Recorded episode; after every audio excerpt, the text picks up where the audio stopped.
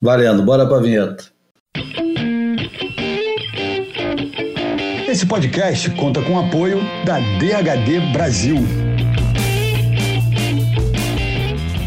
Bem-vindos ao Boia número 130, primeiro Boia de 2022. Vai ser difícil acostumar com 2022, que toda hora eu lembro que estamos em 2022, mas ah, o primeiro impulso é dizer primeiro Boia de 2021, mas 21 já foi. Como é que estão as coisas, Bruno? Beleza, Júlio. Salve, galera. Tudo bem? Estou nessa nesse Rio de Janeiro é, abafado, sem onda, e mais energizado aí para mais uma temporada de boia e, e, e, de vida. Maravilha, hein? Ué, já, João? Eu, a gente tava contando com você. É, eu vou tentar ficar entrando e saindo. Eu tô aqui com, com uma questão em casa que, que não, não vai dar para ficar falando nesse começo. Talvez eu tenha que sair de novo, mas em princípio agora tá, tá, tá tranquilo pra gente, pra gente conversar. Se depois começar a ficar ruído, eu desligo um pouquinho e depois já volto. Mas Acho que agora ficou meio tranquilo, por isso resolvi acompanhar a entrada com vocês. Bem-vindos a 2022, caros amigos. Bom, vou começar hoje com uma, um clássico dos anos 80. É 80 ainda, né? Não é nem 90, é 80. Lloyd Cole and the Commotions. A versão da música não é a versão do álbum, é uma versão que chama Richard Skinner Session, da BBC. E o nome da música é Rattlesnakes, é, Cascavel, né? Rattlesnake. E essa música embalou muito surf é, nessa época aí. Vamos escutar, depois a gente fala um pouquinho mais sobre ela.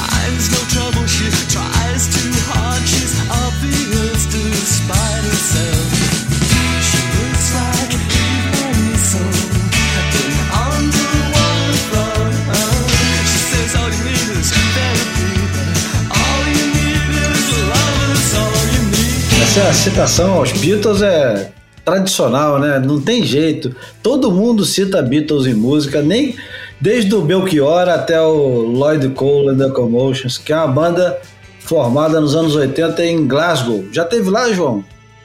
Já passei por Glasgow, nunca, não, nunca tive lá. Passei por lá, dei uma volta perto do, da estação de trem, que eu estava voltando de lá de Thurston para hum, para Londres e resolvi vir de trem. É, e aí o trem parava em Inverness, que é a, a vila mais próxima do, do Lago Ness. Não vi o monstro. E, e depois Glasgow e depois Londres.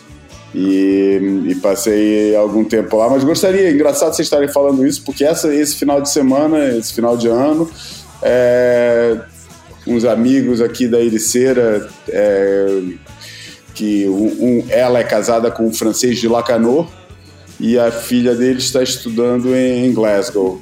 É, e até estivemos falando bastante sobre Glasgow e a vida em Glasgow. Deve ser legal, mas não acho minimamente estranho que Lloyd Cole faça citação de Beatles. Tem um monte de coisa que acredito que não faça a menor citação de Beatles, embora concorde com você, que acho difícil é, achar, mas Mas com certeza, mas com certeza Lloyd Cole não é da, das fontes mais estranhas para citação de Beatles. Ô Bruno, você escutou muito Lloyd Cole, né? Escutei muito, Júlio. Tava pensando aqui, né? É, eu acho que talvez tenha sido uma das primeiras bandas de, de escolha pessoal mesmo, porque meu, meu, meu brother, meu irmão gêmeo, Marcos, é melômano como, como todos nós, mas numa intensidade maior que eu, é, sempre fazia escolhas e eu meio que surfava nessas escolhas, né? E eu acho que Lloyd Cole foi uma das primeiras bandas que foi, foi uma, uma descoberta e uma escolha minha. Descoberta nem tanto, porque eu acho que o, o Realce foi, foi o divulgador de, de muitas bandas para a gente é, nos, anos, nos anos 1980. E então, assim, ele teve acesso ao Lloyd Cole e talvez não tenha curtido como eu curti. Então, durante um tempo, é, eu não, não sei. E agora o desafio. Ah. O desafio, que qual era o clipe que tinha Caralho. essa música? Não faço Cli a menor clipe de ideia, surf, né? Cara. Clipe de surf do Realce. Caralho. Austrália, Austrália, Austrália, é. Gary Elkerton contra Tom Curren, era isso?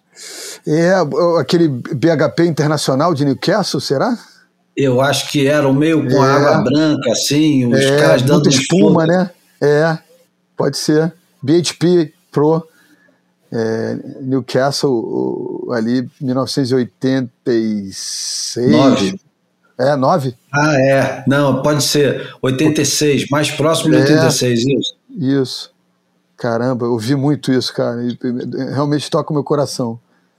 É, é, e o, o, nome da música é inspirado no livro, do, numa citação do livro da Joan Didion, que aliás tem um, um documentário espetacular sobre ela, lançado agora no final do ano, e que dizia que a vida é um jogo de merda e tem cascavéis, cas, cascavéis, né? Deve é. ser debaixo de cada pedra. Porra. E, e o Lloyd Cole é, canta que nessa música ele canta que alguém parecia com a Yves Marie Saint porque ele, ele identificava que nesse livro é, os personagens pareciam com, com ela. O, o, Lloyd Cole é inglês, mas a banda foi formada em Glasgow, na Escócia, e, e ele vem agora para Portugal. Eu acho que é fevereiro. Eu sei que 2022 Olha. ele toca aqui em Portugal. É mesmo? É. Olha, isso vai ser de pessoas que vão ficar bastante contentes com a ideia de que vai haver um concerto do Lloyd Cole and the Commotions em Portugal agora, nos próximos tempos. Mas eu vou te falar, cara, tem poucas bandas assim que desmembradas é, dão certo como davam quando estavam juntas. Olha, mas eu vou te falar que eu, que eu, eu, eu gravei o, o eu, eu fui ver o show do Peter Hook em que ele faz o show metade New Order, metade Joy Division. Ah. Cara, foi um showzaço, cara. Foi um showzaço. Mas em compensação, a gente foi ver há dois ou três anos atrás o Johnny Marr e eu achei que o show do Johnny Marr foi muito abaixo do. Foi muito abaixo do esperado, do esperado. é verdade. E olha, é e olha que o Johnny Marr, para mim, é uma figura tão central na música, porque ele estava envolvido em tantos projetos legais, desde do Smiths, que é o mais óbvio de todos, até o Electronic, que era aquele projeto dele com o Barney Summers do New Order, passando por DD com o Matt Johnson, ele participou de tanta coisa boa, mas o show dele foi. É, ficou, ficou faltando Ficou faltando. Não, o pior é que os, os, discos dele não são ruins, não. Os discos dele solo não são ruins. Mas realmente o som não estava legal, não. Bom, aproveitar que a gente está e... falando de música, eu vou falar de um, um, um fato completamente aleatório, como deve ser feito aqui no Boia, que ontem, no dia 3 de janeiro, fez quantos anos? Deixa eu ver fez 53 Três. anos. 53 anos que o Jimi Hendrix foi banido da BBC depois de estar fazendo uma apresentação no ao vivo com com a cantora Lulu que cantava To Sir With Love, filme lindo com Sidney Poitier, que a gente assistiu vezes repetidas da sessão da tarde. E o, o Jimi Hendrix tinha combinado de tocar duas músicas e a segunda seria com a participação da Lulu. E ele tocou Voodoo Child, conforme programado, e depois, quando chegou na metade da segunda música, que era Hey Joe, ele falou: Ah, vou parar de tocar essa merda e queria dedicar uma música ao Cream, independente de qualquer coisa. Nós dedicamos essa música ao Eric Clapton, Ginger Baker e Jack Bruce. E começa a tocar Sunshine of Your Love. e o, e o, o baixista Noel Redding lembra que os caras estavam tão doidos de É, ter fumado tanto rachixe antes É, de, de começar a tocar que tudo fez sentido. Tinha que tocar Sunshine of Your Love e nunca mais eles foram convidados pela BBC para tocar é, nos programas. Essa é boa, muito boa. A versão do Coisa, gosto mais da versão do Sunshine of Your Love do Jimi Hendrix Experience, que é do próprio crime. Tá aí. Bom, o- um fato que também é, não é tão aleatório quanto esse o banimento do Jimi Hendrix é que com- completamos em 2022 quantos anos, Bruno? 30? Não, 30 anos da divisão do circuito 30 mundial anos. entre elite e acesso, né? Então, explica melhor isso aí, Bruno. Você que é, é- é muito atento a esse tipo de data, explica melhor. A gente deve comemorar isso?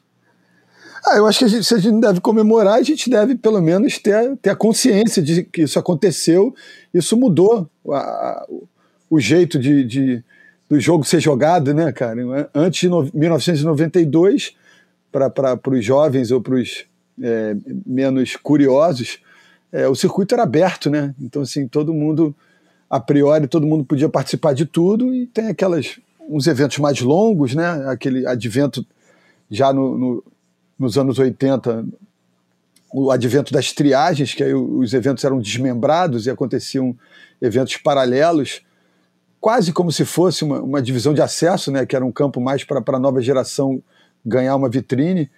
E, enfim, e aí os eventos principais eram, eram, eram maratonas onde os, os 30 melhores do ranking do ano anterior eram preservados né, em fases bem avançadas da competição e, enfim, era, era, um, era uma maneira diferente, né, de, do surf de competição ser, ser exposto, né? Então, eu, eu me lembro com, com rara precisão da, da- do primeiro evento do chamado na época World Championship Tour, que hoje é apenas Championship Tour, que foi o evento de Bell de 1992, que tem esse final muito pitoresco que é Rich Collins e, e, e Martin Potter. O Rich Collins ganhou, mas não foi ao pódio porque ele teve ele se machucou, foi para ambulância, tinha um problema já de coluna, eu acho que já é, perseguindo ele naquela época. E ele foi para ambulância, foi para o hospital ser atendido e o Potts, vice-campeão, foi para o foi pro pódio com a cara de bunda lá, meio sem saber como se comportar. E, e de lá para cá, 30 anos dessa bagaça.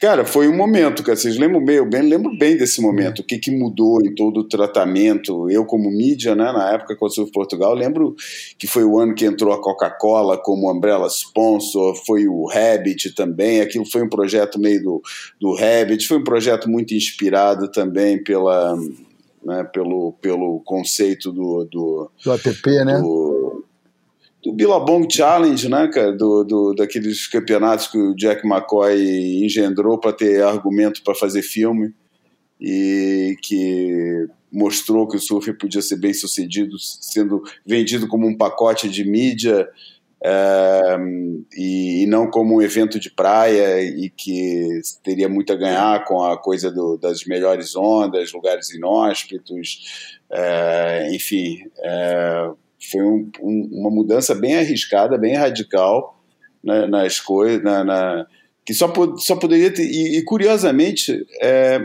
aconteceu no meio de uma de uma tremenda crise, né? Que foi a crise dos anos 90, do começo dos anos 90, que pegou o surf né, pelo pé e cortou orçamentos de, de publicidade, de marketing, cortou é, patrocínios, cortou etapas, é, cortou um monte de coisa, mas, mas cortou também as despesas de viagem enormes que alguns surfistas estavam tendo para conseguir correr um tour inteiro, é, que chegou a ter 25 etapas. Né? Acho que chegou a ter mais de 30, João. É. Ou isso. E, e, menos de. E, menos de e, e sem nenhum planejamento, né? O pessoal tanto estava competindo na Flórida como na semana seguinte já está competindo no Japão.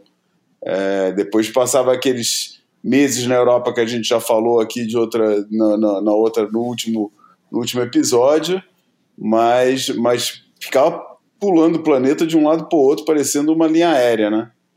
E, e mas e depois com os melhores, pelo menos o vai, o top 10, como sempre, não tendo que fazer mais do que as 12 etapas programadas inicialmente, isso cortou muito o budget de coisa. Introduziu novos elementos também, o período de espera, período de espera largado, vários lay days, isso também surgiu nessa época. Lembro que também nessa época é, a SP distribuía um monte de, de, de, de brinde, é, editava aquela revista da, da, da Coca-Cola. Quer dizer, a Coca-Cola era o patrocinador, Coca-Cola bancava isso tudo, né? Tinha aquela revista ótima que saía todos os anos, com o Pro Surfing, que chamava, né? É, teve uma equipe inglesa produzindo os vídeos. Não, isso foi mais tarde, isso foi um pouco mais tarde. Não, foi bem mais tarde, aliás, já, isso já foi para anos 2000. Mas, enfim, foi toda uma chegada de. de ah, de, não, tinha Dynacon, né, cara? Tinha nos Estados Unidos, que, que empacotou o, o, os eventos do Championship Tour e tinha aqueles Também. programas de 30 minutos que, que, que iam ao ar nos Estados Unidos e aqui no Brasil chegaram Isso. a ser comprados também. Aham. Né?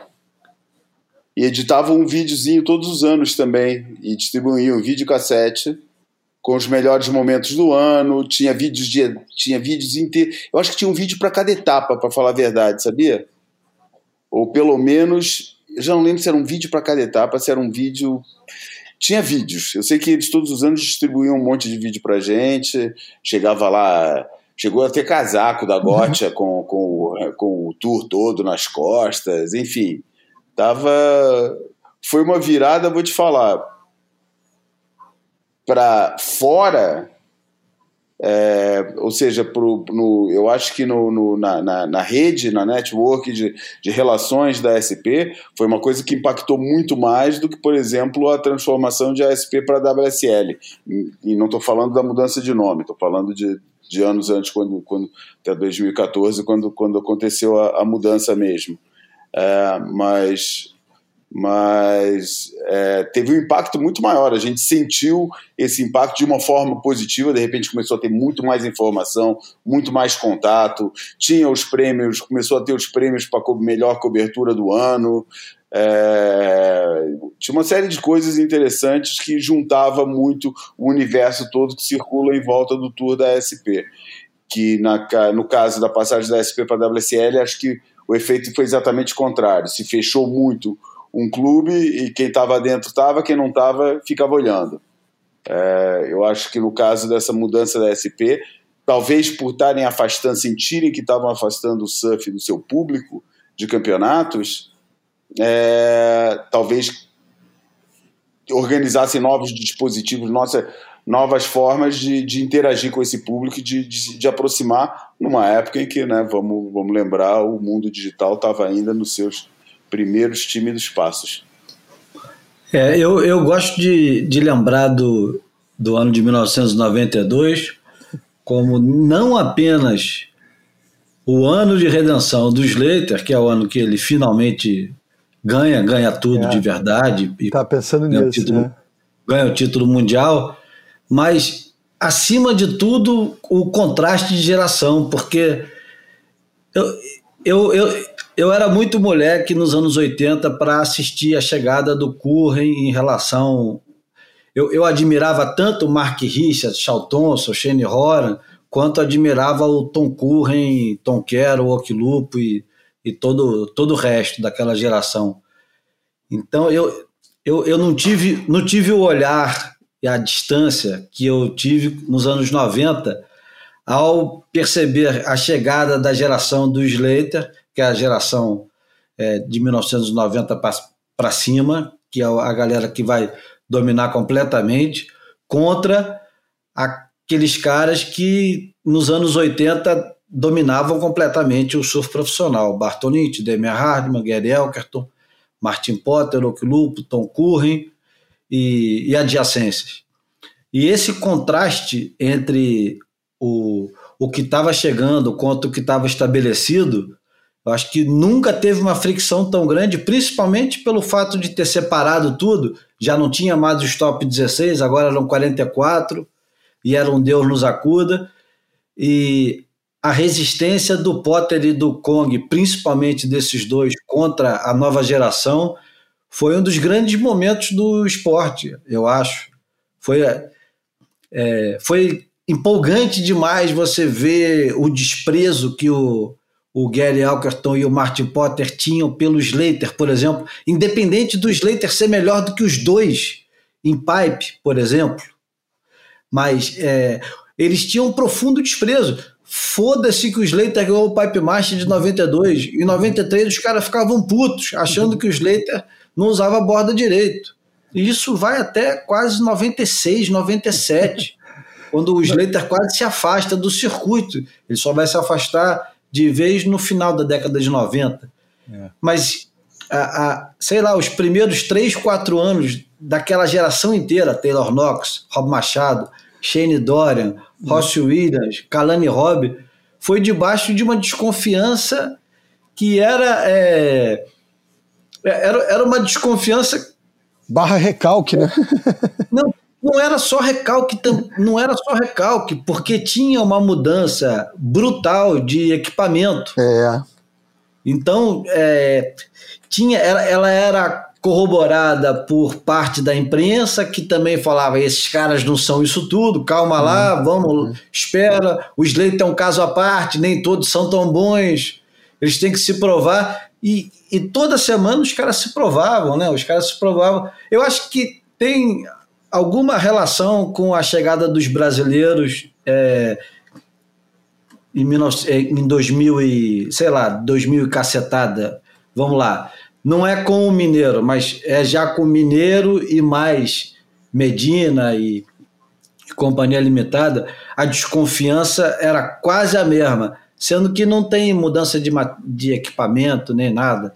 O que muda mesmo é um pouco desse paradigma entre anglo-saxão escorregando para uma turma nova chegando que é muito esquisita, né?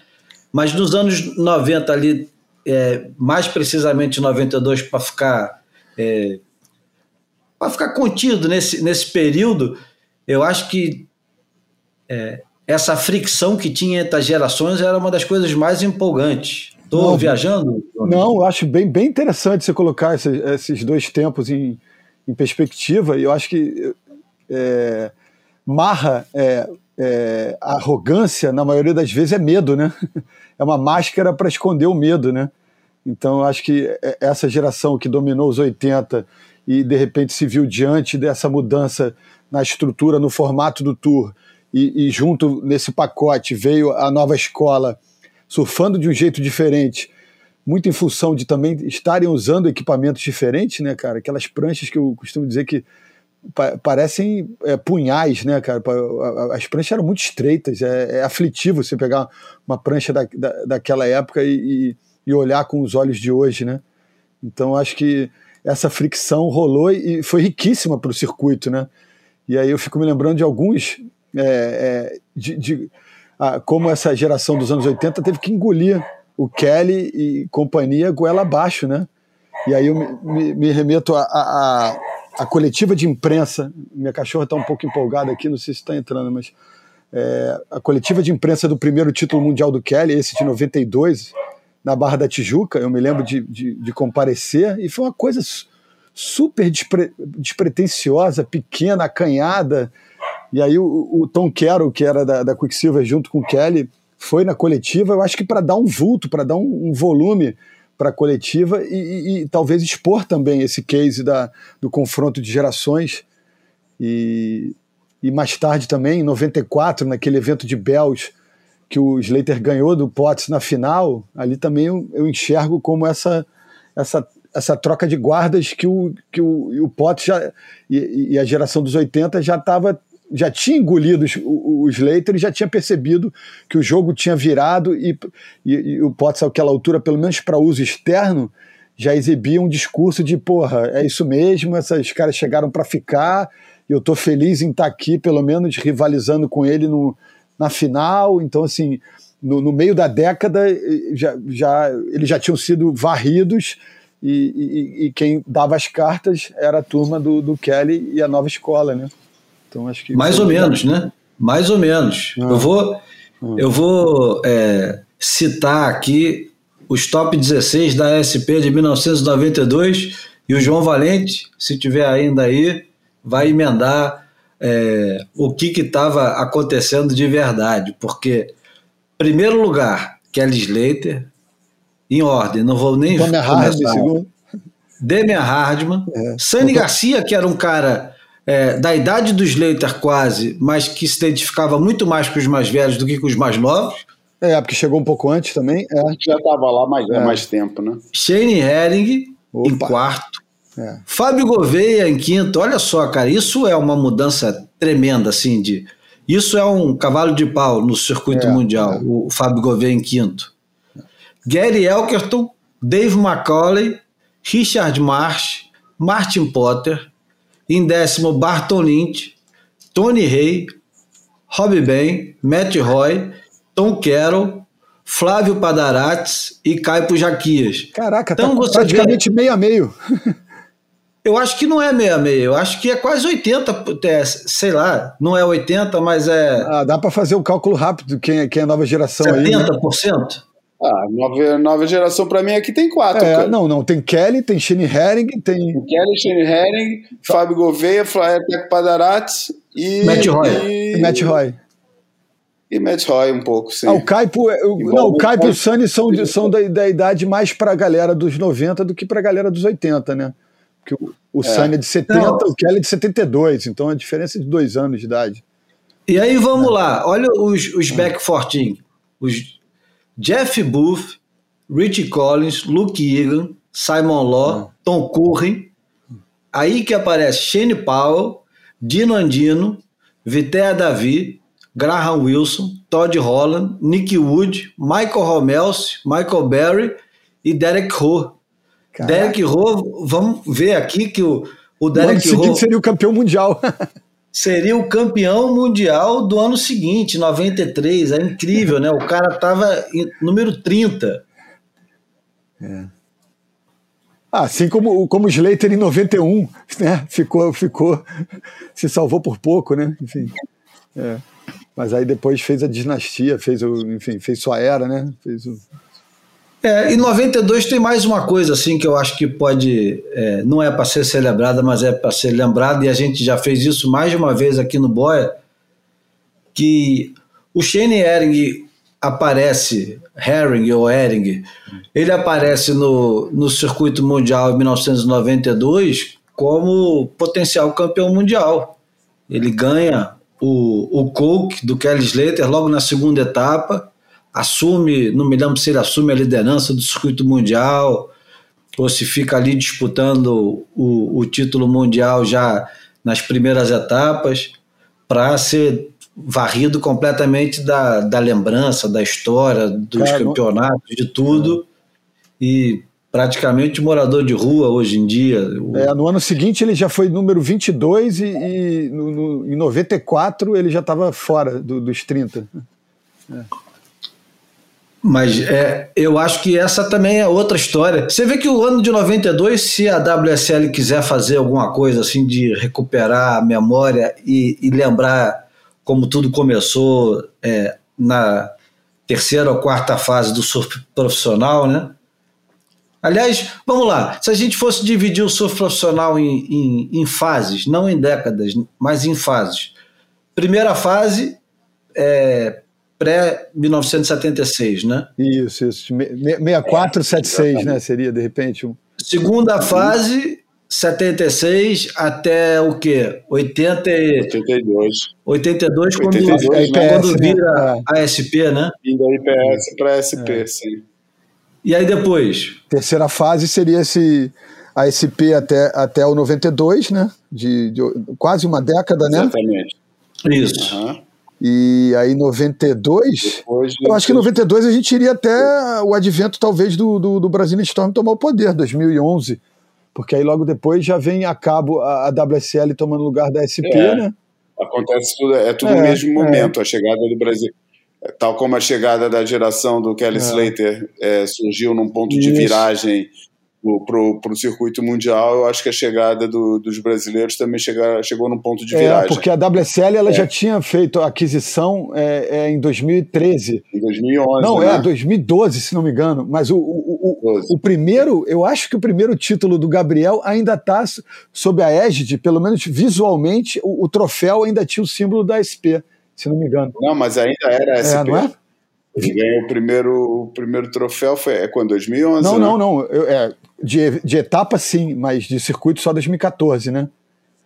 Ah, Ah, eu- hum, será? Eu acho que o último, o último troféu, talvez, de título mundial da, da SP, eu acho que é o do É, Mick, de com a 2013. SP, com o Gabriel.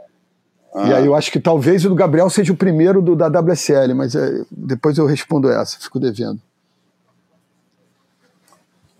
Mas essas são as fases, acho. Alguém discorda?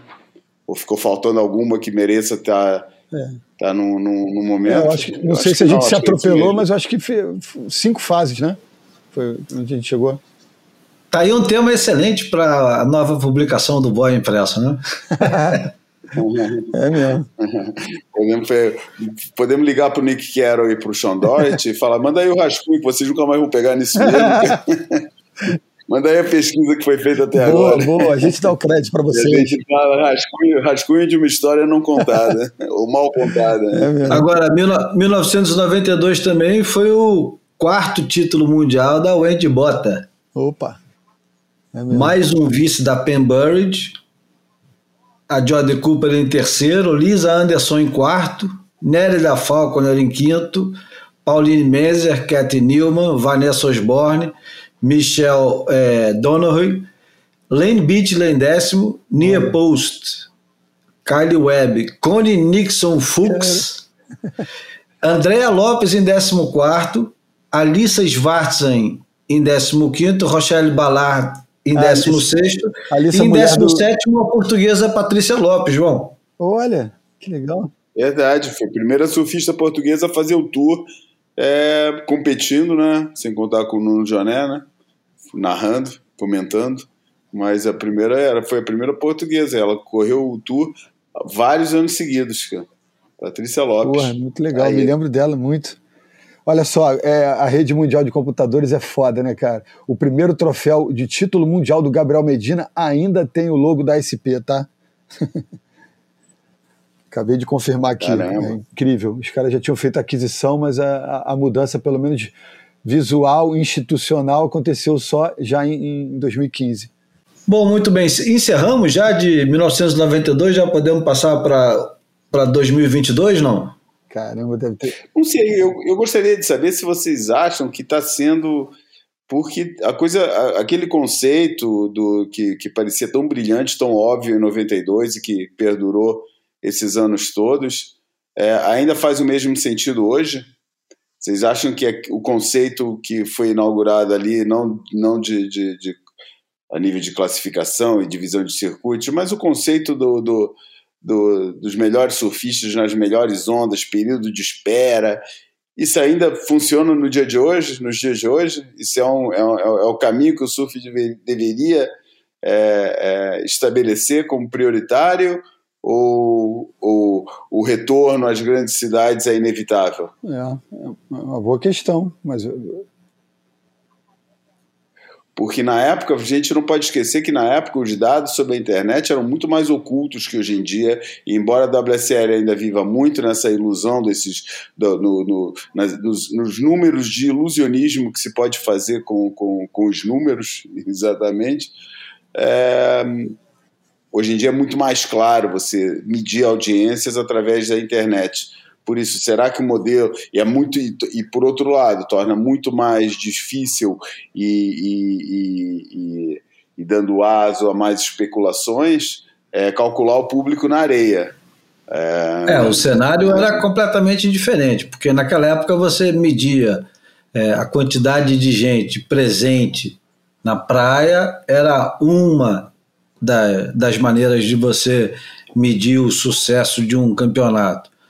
Outra forma de você medir o campeonato dentro da nossa bolha era a repercussão que aquilo tinha na imprensa especializada que hoje já não existe mais, ou existe, é, mas sobrevive com aparelhos, né?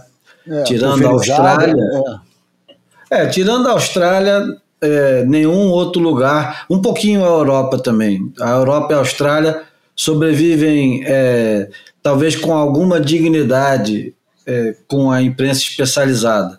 Brasil não existe mais, é, não dá para chamar o Waves de imprensa especializada porque qualquer um pode escrever para lá, não precisa pegar onda, não precisa entender de absolutamente nada. É, aqui em Portugal tem o é, Surf Total, que é feito por surfistas, a On Fire, que está voltando aos pouquinhos, que é feita por surfistas. Tem na Inglaterra dois ou três sobreviventes também, Wavelength, Carve e a Magic Seaweed, que foi comprada pelo Surfline. Na França, eles têm o, o, mercado próprio, eu acho, que sobrevive ali e se alimenta dele mesmo. E pronto, é a Austrália. Nos Estados Unidos, sobrou o Surfline e o que mais? Nada, né? A Steb hoje em dia é um pouco americana, né? Ou é completamente americana? Uh, olha, boa pergunta, cara. Mas enfim, a, a terceira forma de medir era a repercussão fora da nossa bolha, quando ia para grandes veículos, ou para televisão, ou para os jornais. Enfim, a internet ainda é, não fazia parte desse jogo em 1992. Era um, um, um, detalhe que, se não era desprezível, era, passava quase desapercebido. E hoje em dia, eu acho que o principal argumento vem da internet a, a repercussão fora do, da nossa bolha importa muito pouco, né? Porque eu acho que o surf ele, ele se espalhou de tal forma no mainstream, né? Ele, o, o surf está tão espalhado desde é, personalidades que surfam e publicam surf pulverizado em rede social, até eventos esportivos que incluem, incluem o surf como Olimpíada e que eu acho que não tem nada a ver com a WSL, porque não, nunca foi um objetivo da WSL nem da SP, foi uma coisa, é uma obsessão do, do, do Aguirre com a Isa. Enfim, e é pano para manga, né? Isso aí. Porra, bastante. É mais um para colocar no impresso do, do boy. Pronto, é a reunião de pauta, né, cara? O episódio. Reunião de pauta. É. é. Anota aí, pô. Tá anotando, João, tudo? tudo. Tudo anotadinho. Como se não, nada disso ficasse gravado, né? O problema é achar depois os minutos que você fala naquele momento e tal. Isso é que é o complicado. Bom, onde é que a gente. A gente, porra, agora desvirtuou completamente. A gente tava falando. Não. De quê? Tá certo, o assunto está bem, o assunto tá bem encaminhado de 92. É, tá Podemos passar para outro. Imaginar que o Kelly tá, venceu o primeiro título de 11, né, cara? É, porra, é inacreditável. E que é, Gabriel Medina nasceria no ano seguinte, Felipe Toledo é, nasceria apenas três anos depois, enfim. É, é, essa relação com o tempo é muito louca.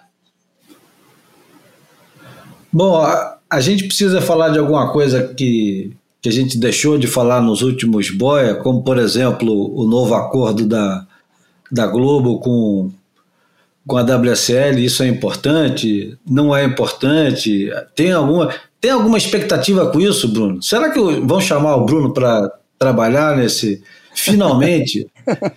Porque eu acho que a gente devia fazer uma campanha de aqui no Boia liderada pelo é, Boia, para a Globo convidar o Bruno para é. ser âncora da parada. Não é nem é. comentarista, era âncora. Pô, Júlio, tem, sei lá, tem, tem, tem gente que diz que não vale a pena ficar jogando confete né, nessas coisas, porque acaba atrapalhando. Não, mas você não está jogando confete, quem está jogando sou eu. é, sim. É, é. Cara, eu acho que é, a Globo é muito poderosa no Brasil, né, cara? Então acho que essa vitrine vai, vai ser mais uma, uma, uma vai ser mais um, um, motorzinho aí né, nessa movimento de popularização do surf. A Olimpíada já foi um passo nesse sentido e eu acho que é, aqui no Brasil a gente vai sentir as coisas um, um pouco diferentes a partir desse projeto, sim. Eu acho que a Globo tem, tem uma capilaridade, né, tem um alcance nacional e é uma janela muito poderosa, mesmo que, que os hábitos da nova geração tenham mudado, né? As pessoas consomem muito mais o ambiente digital do que propriamente a televisão, mas ela tem, ela tem é, produtos, tentáculos, é, projetos que estão né, gravitando nesse ambiente. Então, acho que a gente deve observar sim uma, uma mudança, pelo menos uma visibilidade ainda maior do circuito mundial, que com todo respeito ao projeto que estava indo ao ar na, na, ESPN, que era uma janela digna, mas era um, era um produto sucateado, né? Que estava ali meio encostado, meio é, sem, sem, dar, sem a, a, a, emissora dar a devida importância para o projeto. E eu acho que agora. Mas agora, pelo que eu entendi, eles só vão transmitir a partir das quartas de final também, não é isso? É, aparentemente no, no, no CT sim mas eu acho que vai ter uma, uma opção de projetos em, em canal off. E aonde, Bruno? Vai ser, no, vai ser no Sport TV ou vai ser na Globo Globo? Cara, eu, tudo indica que, que deve ser no Sport TV, com flash na Globo, né? Eu, eu, eu acho que está mais para TV por assinatura do que para TV aberta. Ó, ó o chamado aí. Peraí, desculpa, deixa, eu tenho que atender. Eu fui eu, fui eu. ô, ô, ô, João, eu, eu quero ver se você encontra algum paralelo no que eu vou dizer agora porque a participação de grandes empresas de comunicação no surf normalmente significam uma única coisa para gente, para gente só. Estou falando agora desses três patetas aqui, mas normalmente acontece o quê? Grandes empresas vendem para outras grandes empresas que conseguem fazer um grande produto que é voltado para o grande público e todo investimento que tem guardado para aquele setor, no nosso caso o surf, vai para esses monstros gigantescos que têm uma fome insaciável. Então, se a Petrobras, ou se a EDP, ou se alguém vai querer, vou investir no surf, o que, que eu faço? Investe na Globo.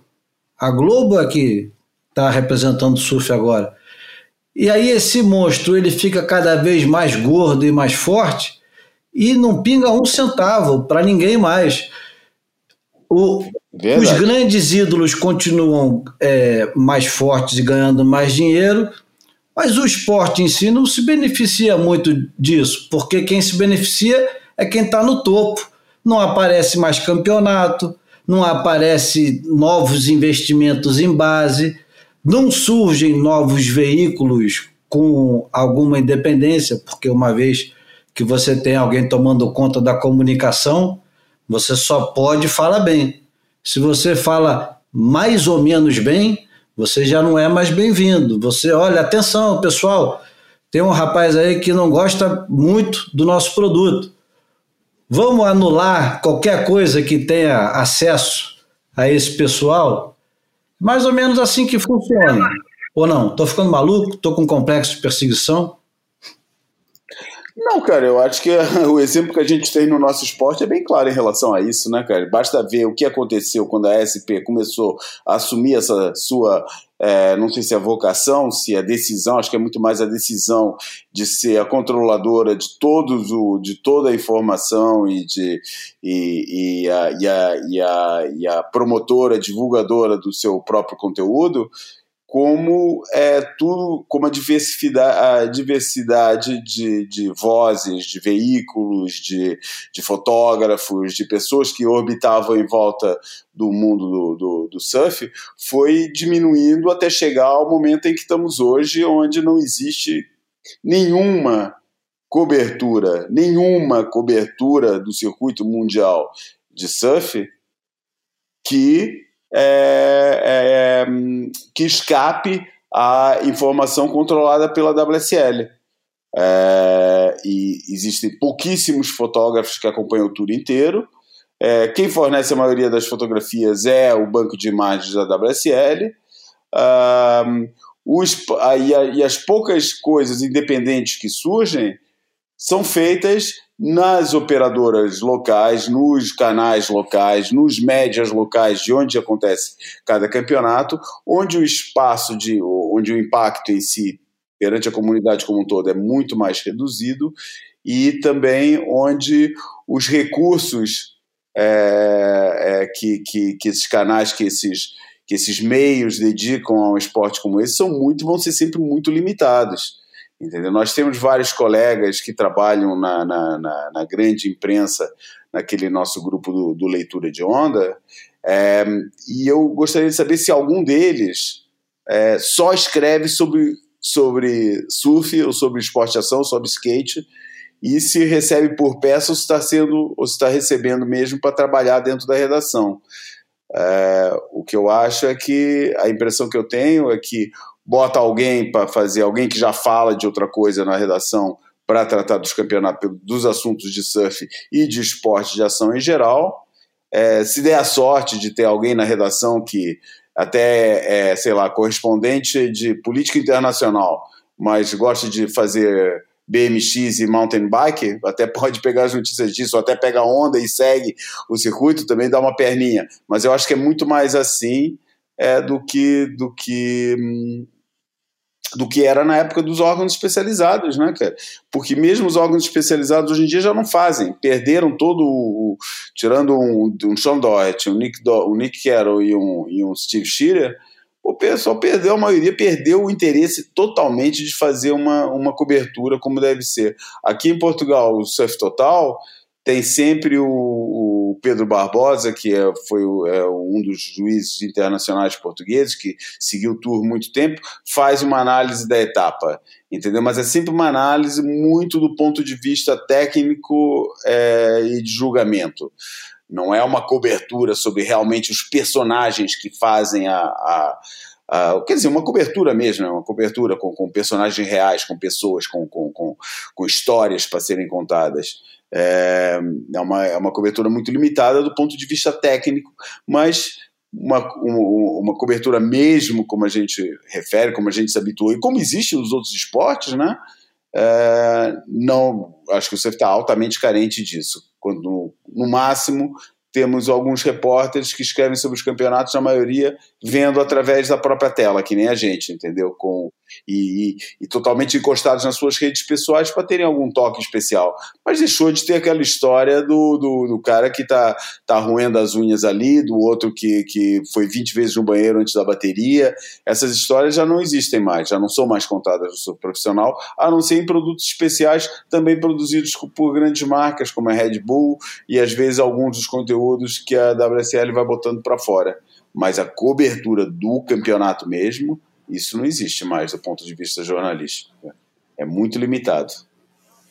E eu, eu, queria trazer para a conversa também uma coisa que talvez um, um, ingrediente que a gente não esteja percebendo e que, que é a, a atuação também da CB Surf, que reza a lenda que, que acabou de, de, né, de se encerrar um ciclo de poder no, no ambiente da Confederação Brasileira de Surf, já um, um ciclo longínquo de poder, e que agora deve entrar uma nova administração e que deve promover aí um, a realização de, de, de, um calendário, eu, eu espero, é, bem robusto de, de categoria de base, de outras possibilidades também profissionais, né? Porque a gente acabou de, de ver no final da temporada passada essa coisa confusa que eu acho que contribui pouco para o crescimento do esporte, que é duas entidades, né? A Brasp promove um campeão brasileiro e a CBSUF também. Então a gente teve é, campeões brasileiros, quatro campeões brasileiros, dois masculinos e,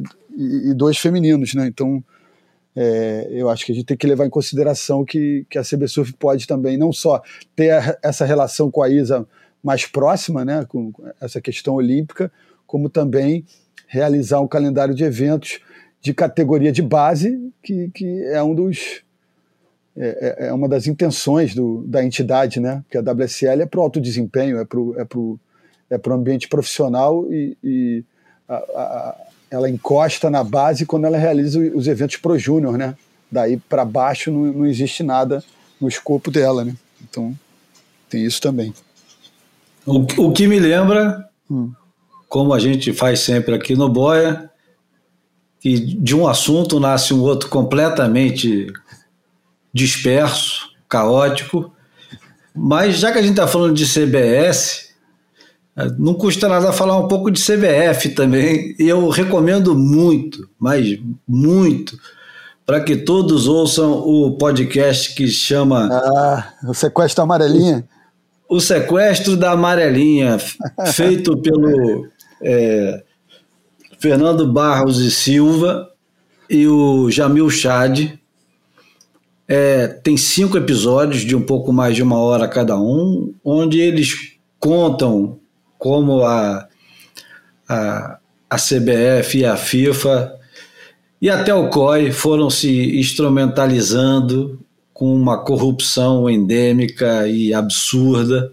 É fascinante é fascinante e, e dá para entender um, um pouquinho, é, um pouquinho de tudo, né? Um pouquinho do que acontece com a com a CBS e, e aconteceu com, com Argolo, o que pode vir a acontecer mais para frente, porque com o poder vem o, o poder é muito sedutor, né?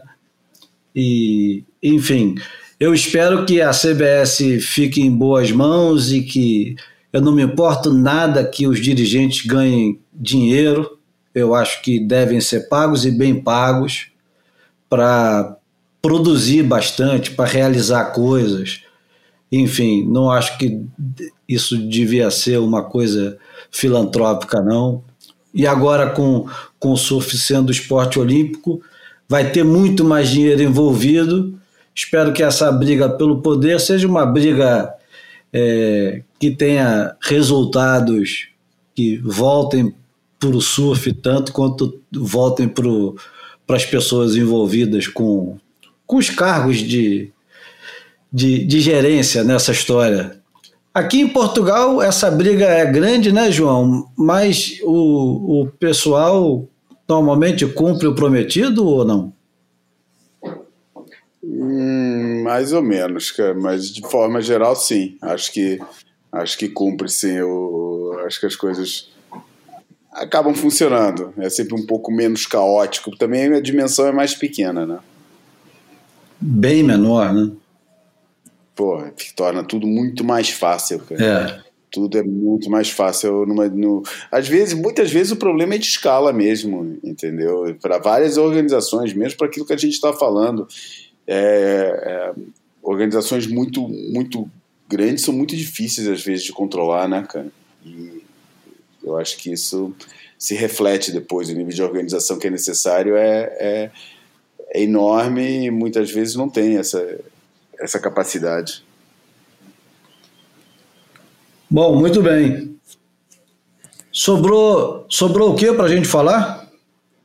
Cara, eu recebi essa semana a newsletter, que eu não sei se vocês assinam, mas eu acho que sim, do Sam George, a Sam George World, que, e vi uma matéria muito legal, uma das melhores que eu tenho lido. Todas as matérias são boas, vamos falar. O Sam George tem, su, tem suas coisas, como todos temos, é, tem uma necessidade de se botar no meio das histórias é, exacerbada, mas ele escreve bem, viveu de perto muita coisa e é um profundo estudio, estudioso desse negócio de, de pegar onda com prancha.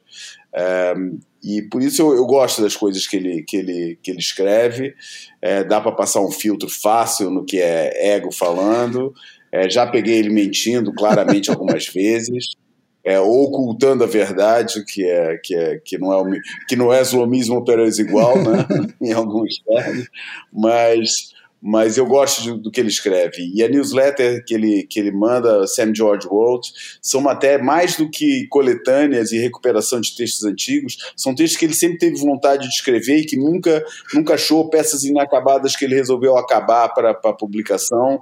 É, e tem, tem leituras bastante interessantes. Essa última, é, que chama. É, chama é, precisamente Surfing with John. O John é um personagem muito recorrente aqui no Boia, que é o John Milius, né, o cineasta, faz parte do Brett Peck, é, junto com Steven Spielberg, é, Coppola, Scorsese, é, Sidney Pollack, uma turma toda que surgiu ali nos anos 70 com uma forma diferente de abordar o cinema, todo mundo cinéfilo, todos eles doentes de, de, de, de, de consumo de, de cinema, e começaram a desenvolver novas linguagens e novas formas. E o John Milius era considerado na época o grande argumentista dessa turma toda é, e, tinha, e tinha conseguido seu apogeu com, com o, o Apocalipse Sinal, onde contribuiu exatamente com as, com as formas, com, com as, as partes de surf. E depois, claro,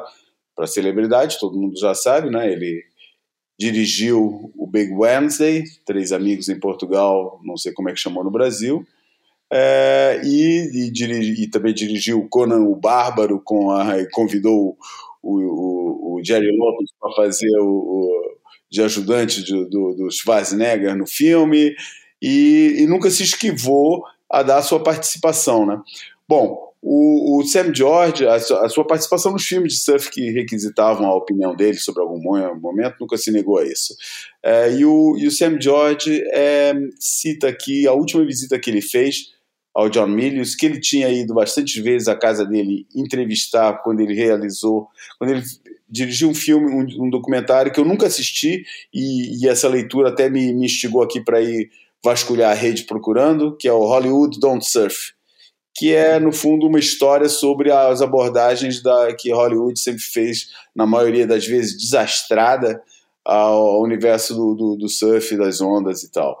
E ele conta qual foi que, que, que ele narra o, algumas histórias desses encontros que ele teve, é, narra as opiniões dele, como é que ele sofreu, como é que foi o negócio, como o fracasso de, de bilheteria e de crítica do Big Wednesday foi uma coisa que afetou ele profundamente, que mesmo os sucessos que ele teve depois disso, incluindo o Conan o Bárbaro, é, não foram, é, não, não serviram para atenuar e que e ele acha bem interessante porque ele pega numa frase e que ele depois contextualizou, né, que depois o surf amadureceu, o surf amadureceu, o surf envelheceu, né, a demografia do surf se tornou mais velha e o, o, o, e, com, e, e uh, os filmes saíram, o Big Wednesday saiu, passou, deixou de ser visto, que aliás foi visto durante muito pouco tempo na sala de cinema, é, porque foi um fracasso, né?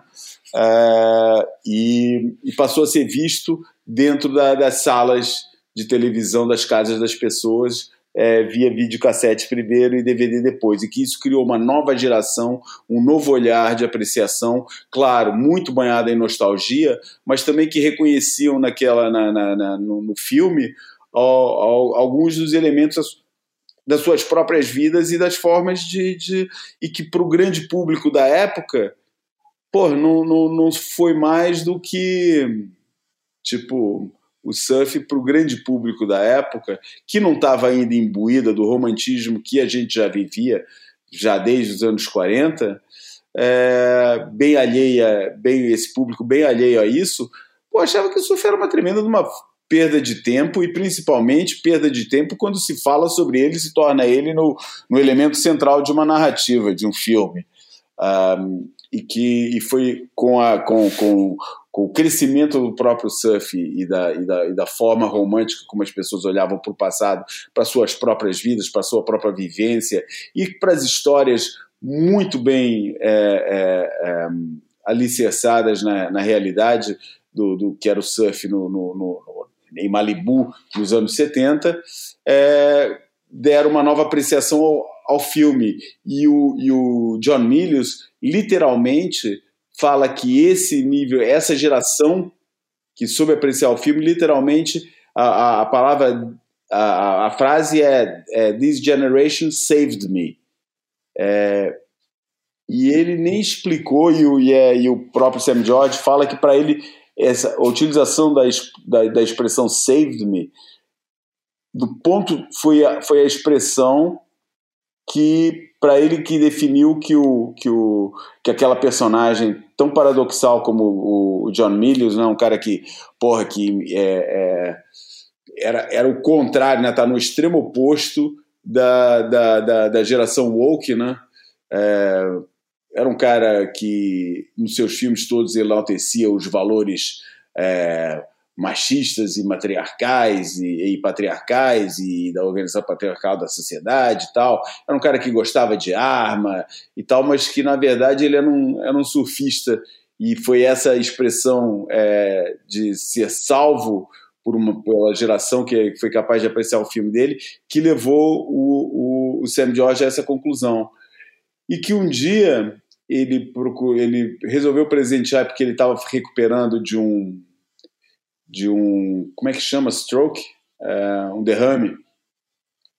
De um derrame que ele teve e estava em vias de recuperação com o movimento debilitado ele achou uma coisa que chamava U-Surf um aparelho que era U-Surf que no fundo parecia que era uma uma pequena plataforma vibratória que você botava a perna em cima, aquilo começava a vibrar e aquilo ia ativando os músculos da perna. Aquilo não tinha nada a ver com surf. Mas ele achou graça, como ele falou, porra, a única coisa que falta para mim na minha relação com você, John, é ir surfar contigo. E ele não recusou a ideia, achou até interessante, mas é, mais por cortesia e que daí ele estava conversando lá com um amigo dele, lá na casa do, do, John, no dia que ele levou o aparelho. O John nem ligou para o aparelho, mas que aí ele estava conversando com o cara, e daí o John começou a se movimentar, e aí se deteve no aparelho, ligou o aparelho, ficou lá em cima do aparelho, montou em cima do aparelho e ficou com as mãos fazendo aquele gesto que a gente conhece tão bem do surf imaginário, né? E esse foi, essa foi a sessão de surf que ele fez com o John Mills. É, e está muito bem escrito, Tá muito bonito. E, e fica aí a dica para uma, uma, uma newsletter que eu acho que vale a pena seguir, vale a pena acompanhar. É, tem sempre muita coisa para aprender e, pra, e também para. São, são, são momentos bem escritos do, do, do, surf de um dos seus melhores narradores, na minha opinião. Não, o endereço. samgeorgeworld.com. Basta ir lá e fazer a assinatura da newsletter. Eu preciso consertar aqui que eu falei Fernando Barros e Silva no sequestro da Amarelinha mas na verdade é o José Roberto de Toledo. Então ah, tá. tem que fazer esse concerto ah, que faz toda a diferença. Uhum. Toledo, Toledo que é o dono do Opa, mais famoso do, do universo dos podcasts. É, bom, antes de terminar, já que eu fui fazer uma pesquisa rápida de 92, eu achei uma, uma relíquia do, da época da revista Surf Portugal que o João me desafiou para fazer Opa. uma discoteca básica. E eu fiz a discoteca básica, quer dizer, discoteca goiaba do surfista desatento. Era uma série de, de textos que a gente resolveu inventar. Além da coluna que eu tinha, ainda tinha essa discoteca que seria uma coleção de discos associadas à história do surf em algum, em algum ponto, tinha algum ponto de encontro. E a de 92 é engraçada, quer dizer, não é a de 92, mas por acaso tem essa aqui que eu, eu vou ler rapidinho, não vai demorar muito. Surf Portugal, número 175. Tomei um susto quando li Lá pelo início dos anos 90, que na lista das preferências musicais do Kong Elkerton, um camarada famoso pela oposição ferrenha aos garotos da New School americana, Offspring o inspirava para surfar. Por que diabos um ogro como aquele, desse que imaginamos batendo a cabeça na parede ao som do ACDC ou Rose Tattoo, um tradicionalista nato, um dinossauro à beira da aposentadoria por tempo de serviço, por que Gary Elkerton iria escutar Offspring no carro último volume, ele mesmo disse, colocando roupa de borracha antes de enfrentar um Rossegor 8 a 10 pés em pleno inverno. Energia pura, juvenil. Quando Taylor Steele lançou o Momento em dezembro de 1992, disse ao resto do mundo: daqui por diante é assim. E todos o copiaram e foram atrás do flautista de Cardiff. Ignition, lançado pela gravadora Epitaph 1992, primeiro álbum para valer do Offspring, interrompeu a história da trilha sonora dos filmes do surf, tornou-se um capítulo por si só.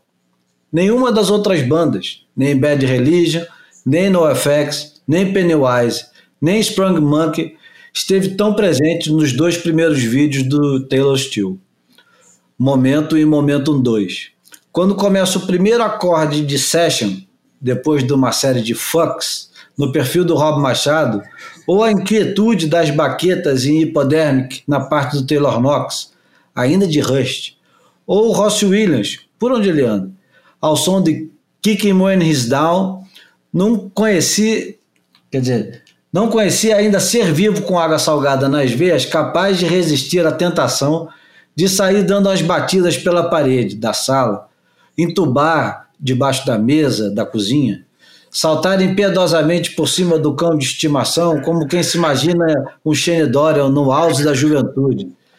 Dirty Magic, que encerra o momento 2, ouvida hoje, traz uma estranha sensação de nostalgia de uma coisa que uma vez foi tão nova e vibrante e nos fez, nos fez sentir tão jovens e capazes de qualquer coisa em cima de uma prancha. Naquela época, estamos falando ainda de 1992, um rapaz da Flórida ganhava seu primeiro título mundial debaixo de muita desconfiança. E Kong ouvia Offspring, ele e a torcida do Slater inteira.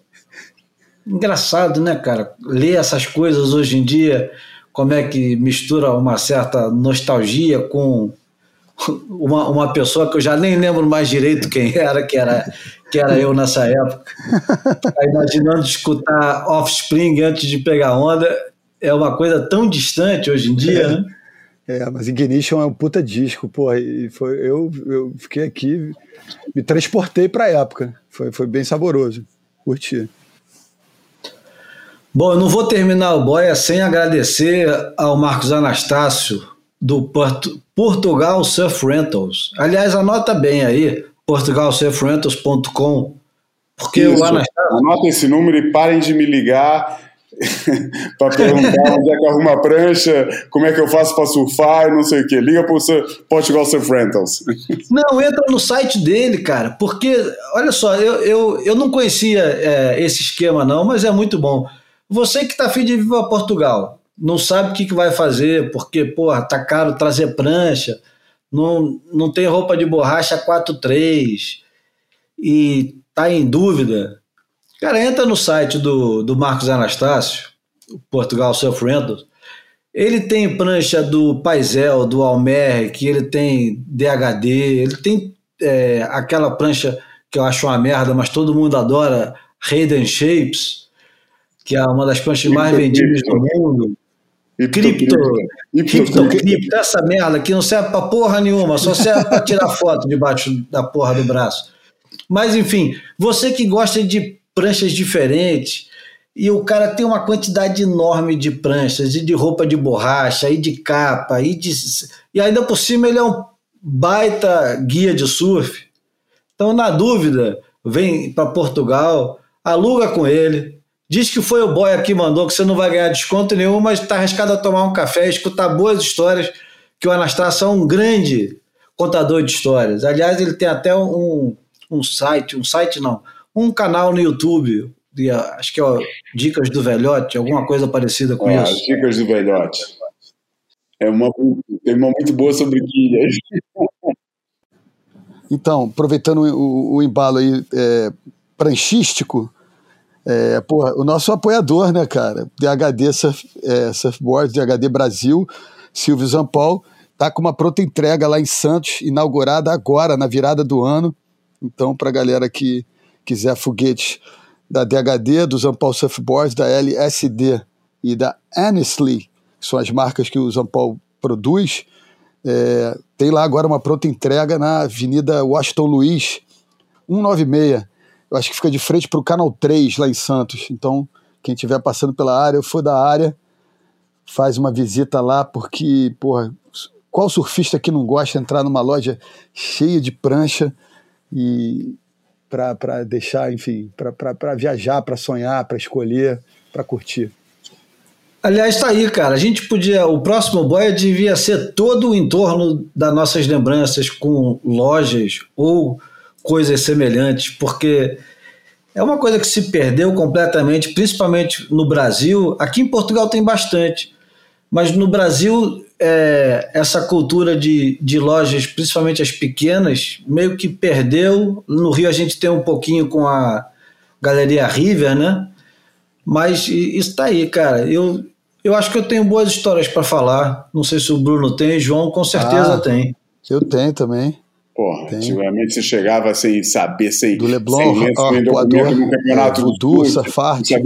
Várias Isso. lojinhas que eu frequentava, até a Hot Stick, ficava perturbando o Pedro e o Vitor para ganhar patrocínio no, no meados dos anos 80, já na Galeria River. Então vamos, né? no 131 a gente vai falar sobre as surf shops, né? Esse, esse, esse monumento meio que perdido, né? Porque hoje em dia entra numa surf shop, a gente vai repetir, eu vou repetir essa frase semana que vem, se a gente lembrar de fazer isso, eu vou repetir, vou repetir muitas vezes. Mas hoje em dia entra numa surf shop e a pessoa que te atende eu vou, eu vou evitar falar sobre isso agora. É melhor não, não insultar. Ai, ai, ai, ai, ai. Tem que perguntar Aliás, primeiro tá... se tem parafina. Tem que ter parafina, né, irmão? Se não tiver parafina, surf shop. Acho que é. Aliás, porra, aproveitando que a gente está agradecendo, agradecer ao Lipe pela parafina. Ele deu a parafina, uma para mim e uma para o João Valente de, de presente de Natal. E, porra, está sendo regiamente usada. Grande Lipe. Muito surf, muito surf. Bom, podemos então, já que a gente já está na porta, né? Não precisa mais ir para a porta. Já estamos os três na porta, do lado de fora, só esperando a música que vai encerrar o Boia. É isso, né? É, é isso mesmo. Então vamos lá, a música que vai encerrar o Boia é a música que devia ter começado, o Boia da semana passada, que é do Arrested Development, do álbum novo deles, que foi lançado agora no final de 2021 Olha como é que eu estou atento. Não errei a data.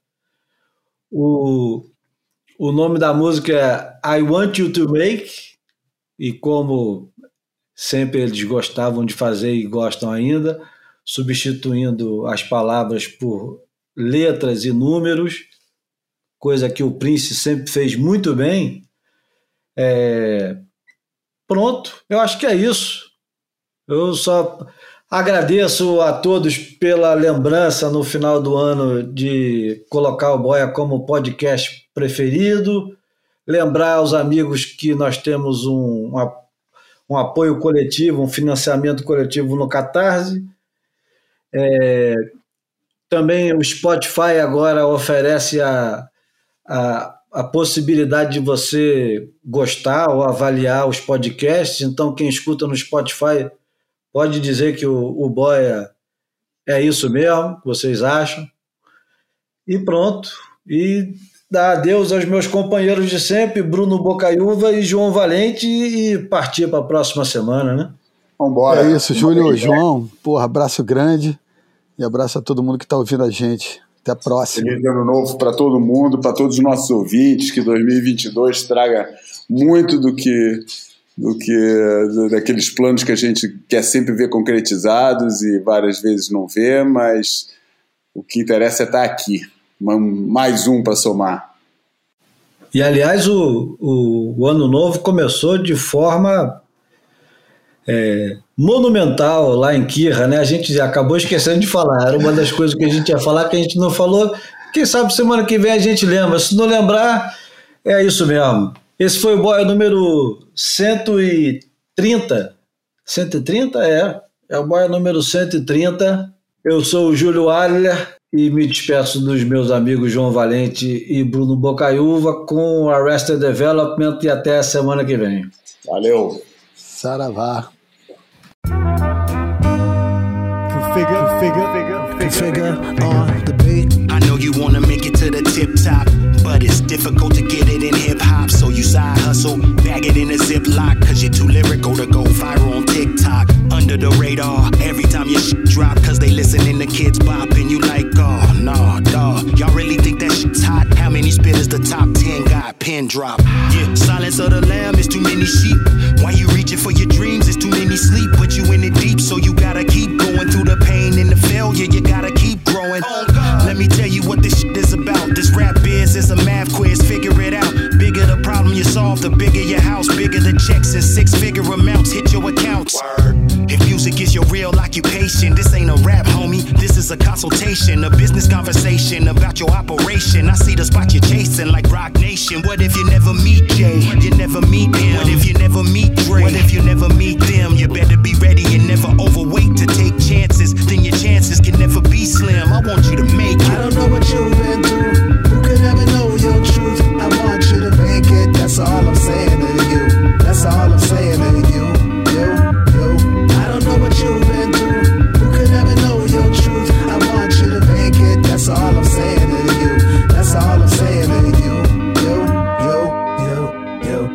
Dude, you got slews of hot beats, rock bars, and knock superstars off charts and whatnot. Go into any spot, you get a slot, grab the mic, the lyrics you recite, woo, mic drop. But what's not your best plot is the rocks you cop out on the streets. Brother, I know it's all a disease, and it's easy to be with OGs on the streets who, for reasons and seasons, they flee from their things and retreat from the mean realities. Kings fall on their knees, queens needing their kings. I'm seeing everything, hoping it gets better though. But I know hope without action is just whatever and we don't want just whatever goes. Life experience and clever flows, you can speak of ebbing flows almost better than everyone else that I've ever known. And I know Tupac, that's how cold you are. Make it, I want you to too. But not shot up by 22. No grim reaper to take the sacred things you make and create and turn it all into a gone too soon. A rest in peace, yeah. You're not a hashtag dog, you're a father, not a dog tag, no, not a martyr. You're a king, you're a fire starter. Look into them eyes of your daughter. Be inspired to take it much higher like your order. Come on, come on. I don't know what you've been through. Nah. Who could ever know your truth? I want you to make it. That's all I'm saying to you. That's right. That's all I'm saying to you. And we're here what you do. I don't know what you've been through. Nah. Who could ever know your truth? I want you to make it. That's all I'm saying to you. That's it. That's all I'm saying to you. And we're here what you do. You, you. I want you to make it. I don't know what you've been through. Nah. To. That's all I'm saying to you. And we're here what you do. I don't know what you've been through. Nah. Who could ever know your truth? I want you to make it. That's all I'm saying to you. That's it. That's all I'm saying to you. And we're here what you do. You, you. I want you to make it. Woo! Your brother's speech, arrested development. My man configure on the beat. Config, Army, raise up. Raise raise up.